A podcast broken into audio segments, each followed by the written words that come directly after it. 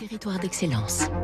Donnons l'envie d'entreprendre au cœur des territoires avec la Banque Rhône-Alpes, votre banque en région. Et avec Fabrice Lundi, ce matin, nous découvrons une viticultrice du Languedoc qui bichonne ses vignes. C'est en 79, à La Palme, près de Leca, dans l'Aude, non loin des étangs et de la mer, que Jacques Guérin, professeur d'onologie, s'offre 1000 pieds de vignes. Le nom du domaine est tout trouvé, les mille vignes.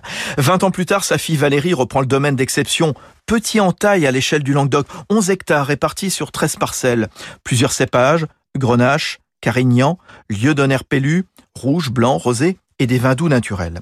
20 000 bouteilles seulement sortent des mille vignes tous les ans. C'est voulu, mais elles s'arrachent. Les grands chefs, le premier fut Pierre Gagnère qui les fit découvrir en Asie, les meilleurs sommeliers, les palais nationaux, Élysée, Matignon, ambassade.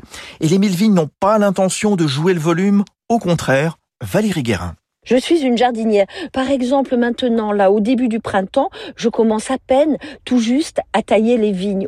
Beaucoup préfèrent tailler quand les feuilles commencent à tomber, euh, fin octobre, début novembre. Ne pas être dans l'urgence, cueillir le fruit bien mûr et ensuite le faire rentrer dans sa cave. Là, nous devenons une maison de cuisinière.